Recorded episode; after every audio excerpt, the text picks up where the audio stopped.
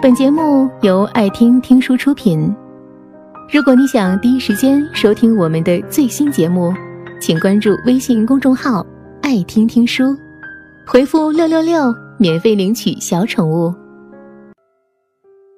前几天看《奇葩说》，对詹青云的一段话印象深刻。他说：“见过一个提问，你在哪个时刻决定和他厮守终生？答案都是一些非常小的时刻。”两个人吵架了，他默默做好了饭，跟他说：“还是先吃饭吧，吃饱了才有力气继续骂我。”或是吵了一天，他到厨房里一看，碗都已经洗好了。他说：“吵了一天挺累的，早点睡吧。”没做什么轰轰烈烈的大事，却莫名触碰到心里柔软的地方。哪怕与你争吵，哪怕我再怎么生气。我还是自然而然想做一些照顾你的事，因为我最在乎的人终究还是你。真正让人从心底里觉得温暖的，未必是那些山盟海誓、轰轰烈烈的时刻，恰恰是那些平凡的不能再平凡、细小的不能再细小的时刻，让你认准，就是这个人了。最深的感情，往往藏在最微小的细节里。想起一个小故事，姑娘晚上和男友一起看电影《北京遇上西雅图》，看到那句最经典的“穿过几条街买来豆浆油条”时，扭头对男友说：“我明天也要吃豆浆油条，你给我买，不买就是不爱我。”他俩性格都是互黑体质，所以男生直接回怼：“买买买，给你买个屁！”两人嘻嘻哈哈。姑娘并未把这事儿当回事儿，况且她也没有那么爱吃这些。结果第二天早上七点多，她就起床穿衣服。她迷迷糊糊被吵醒，一脸懵的问他：“大周末的干嘛起这么早？”他顶着鸡窝脑袋说：“你不是说要吃豆浆油条吗？我去给你买啊！你再眯一会儿就起床准备吃早餐吧。”想到。你顶着鸡窝头，穿着大裤衩，穿过许多条街巷，排队买热气腾腾的豆浆油条的样子，内心瞬间融化。我开心的不是我想吃什么就有什么吃，而是明明白白感受到你有多爱我。我感动的不是油条有多好吃，而是我说过的话，你都会放在心上。生活集无数个细节组成，一个个微小的时刻，诉说了满心的深情。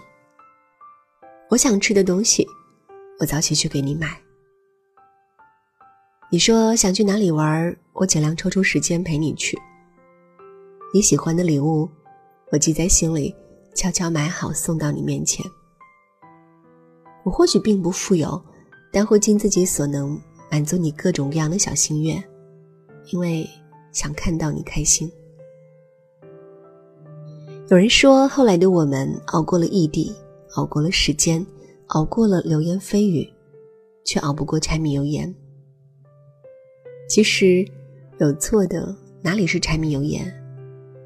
你不吃香菜，他却怎么都记不住；你睡觉喜欢关灯，他偏要夜夜开着灯睡觉；你给他发的消息，他总是迟迟不会回复。爱与不爱，在细节里昭然若揭。《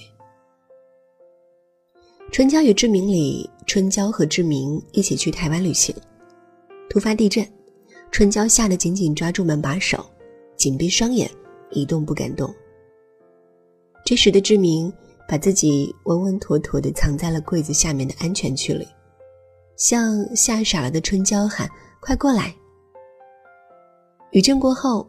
春娇满脸泪痕，失望至极。你的心里永远只有你自己。